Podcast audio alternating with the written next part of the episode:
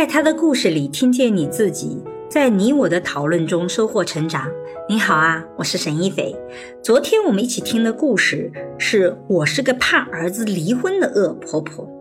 我不知道你听完这个故事后，你对于婆婆和媳妇陈小艺的形象有什么看法？非常欢迎你在音频下方写下你的想法，我们一起讨论。我也很想知道你在日常生活中有没有遇到过像故事里这样的婆婆，或者像故事里这样的媳妇儿，或者你们有过类似的这样的冲突，也非常欢迎你一起来分享给大家，或者你是怎么去处理的，也能把好的方法告诉我们。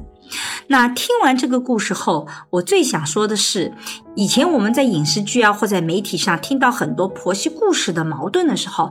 大部分都是从年轻一代的媳妇的角度出发的啊，然后那个婆婆呢总是很坏啊，她非常的不讲道理，然后她非常的固执，然后有这种啊过去落后的这样人群的一些特征。但我觉得这个故事比较有意思的一点，它是从婆婆的角度出发的。你会发现，从婆婆的角度出发的时候，再看整个婆媳关系，包括媳妇的形象，都完全不一样了。我们首先可以来看看看，从婆婆的角度。看媳妇陈小艺是个什么样的人啊？婆婆从她的角度来看，这个陈小艺首先啊，在感情里非常双标，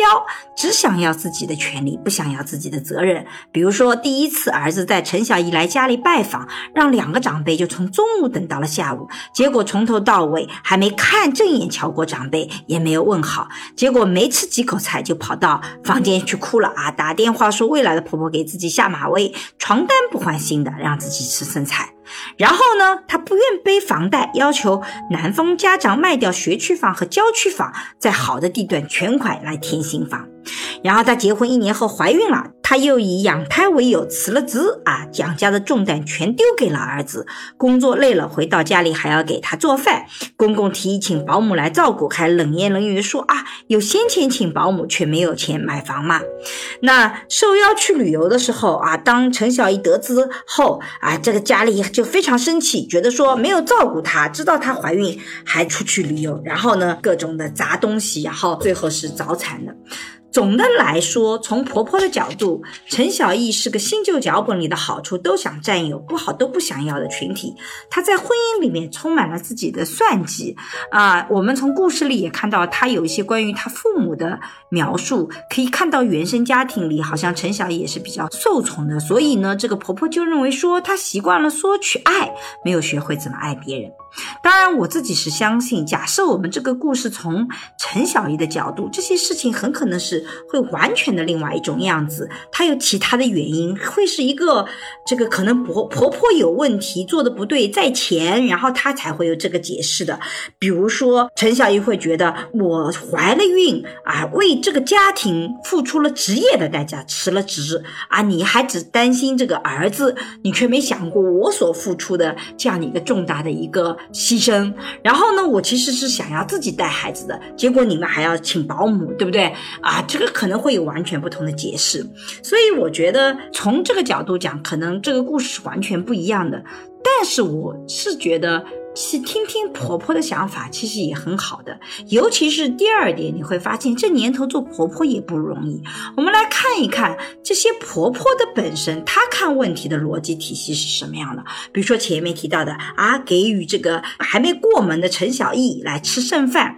实际上，她的解释是说，儿子带陈小艺回来的那一天，我从早上起来就忙活着收拾屋子，先把家里客房收拾出来，怕姑娘住不惯，把床单。被褥都给换了新洗的，虽然不是新的，但是都是新洗的。那收拾完了以后，到了午饭时间呢，我也做好了一桌子菜，但是呢，他们一直没有来，所以我们实在太饿了，就先拨出一点点菜来垫垫肚子，等他们回来了再热一下饭来吃。所以对婆婆来讲啊，这种剩饭这种细节啊，婆婆根本就没有意识到这是剩饭，只不过是等你吃饭很久了，你一直没有来，然后呢，我等到你来了，饭已经冷了，那我就得热。一下嘛，她也完全没有想要拿这个当下马威的意思，所以婆婆的逻辑是说没必要那么浪费，老一辈都比较节约。绝对不会想到说啊，这个要倒掉，重新再做一次，这对他们来讲是不可想象的。但是呢，年轻人就觉得这是你给我的身份，这种评价其实是太过严重了。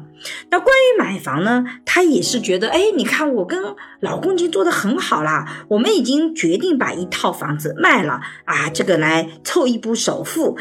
而且还是写两个孩子的名字，然后你们自己都有工作，一起来还房贷。所以对公公婆婆来讲，她觉得我已经是非常主动的，在自己的能力范围内，尽可能的给到小两口支持了。而这个时候你提出来要两套房子都卖掉，还不愿意跟我们住在一起，这种要求实在是太强人所难了。我觉得这个逻辑体系也是很能够理解的。那么关于请保姆呢，其实是对公公婆婆来讲，他其实更多的是心疼自己的儿子，他也没有说我一定要苛责你来承担家务，而是想方设法说我来提供资源的保障体系啊，这也是一种老人选择的方式。那对他们来讲说，呃，这个请保姆和没钱买房之间完全是两个问题，放在一起其实逻辑就是有问题的。所以你会发现，从婆婆的角度讲，其实很多的婆媳关系都是这样子的。如果你把婆婆设作为恶人，你一开始就假设这个婆婆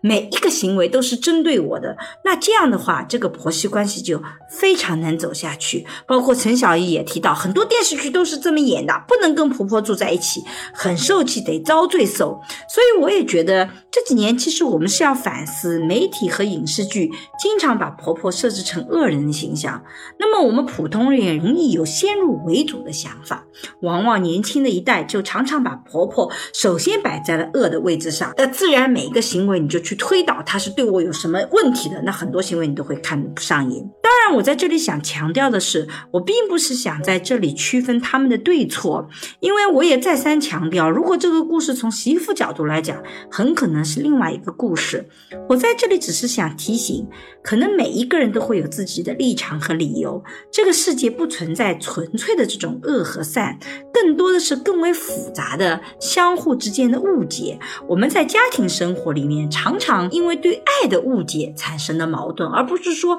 有一方故意的要害另外一方。所以我希望人和人之间相处的时候，少一点价值判断，多讲事实。尤其在今天，我觉得老年人的声音啊，经常是会被忽视的。我们听这样的故事的时候，了解一下老年人的想法，既是对年轻人来讲，我我们可以去了解老年人的逻辑体系啊，也是我们可以处理生活问题的时候多一些拓展的思路。更重要的是，我们其实这个社会也是需要给老年人更多的支持的。这就是我对于我是个盼婆儿子离婚的恶婆婆这期故事的想法。如果你有什么想说的，欢迎在音频下方和我互动，让我们在讨论中收获成长的智慧。